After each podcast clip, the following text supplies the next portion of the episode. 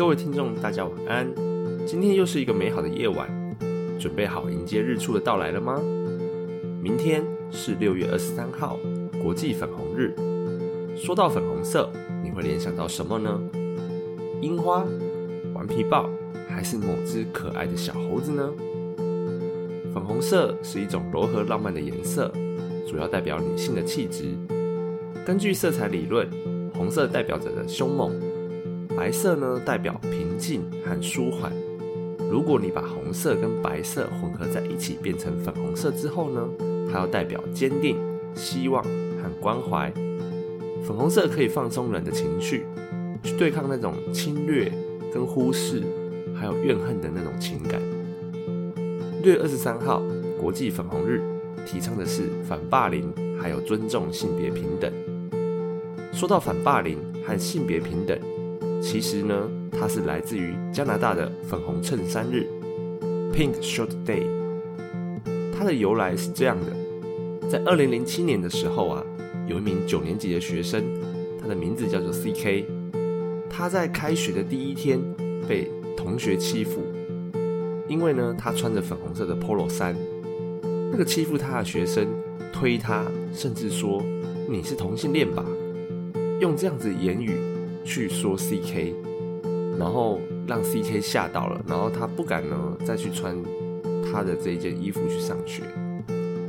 结果呢，学校里面有两个十二年级的学生，一个是 Travis Price 和他的朋友 David Shepard，他们听说这件事情，所以他们去买了七十五件的粉红色的衣服，还有一些头戴啊、首饰的装饰品分给大家，然后在网络上。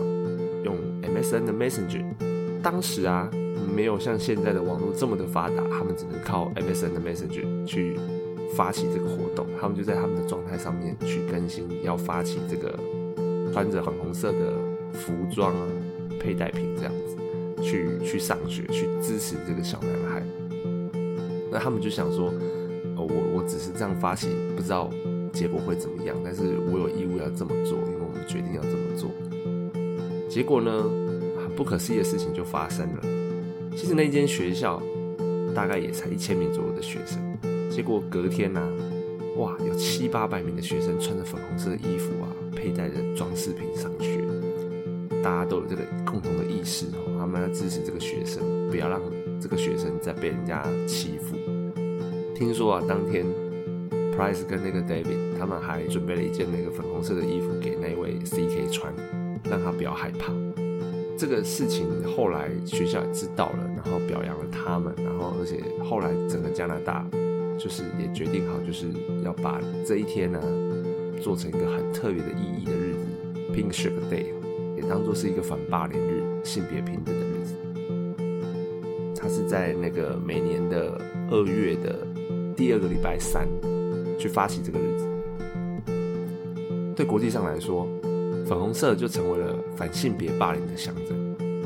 每一个人啊，都不可以去用颜色或是那种气质、性别气质去评论一个人的好跟坏。故事大概就是这个样子。最后啊，我去查了一些小小的一些知识，分享给大家。呃，史密斯飞船有一首歌叫做《Pink》，它那个歌词很有趣，满满对 Pink 的叙述，你可以去听听看。另外啊，关于服装这件事情。其实啊，以前的西方国家哈，最早以前、最早以前，他们其实是不在乎男生应该要去穿什么颜色，他们反而那种小男孩、小男婴那种 baby，他们给他穿的那种 baby suit，反而就是粉红色，他们觉得那个粉红色的那种 baby suit 小男生穿上去之后啊，是很可爱的。当时的那个小女孩的那种 baby suit，反而是那种仙杜瑞拉的蓝色。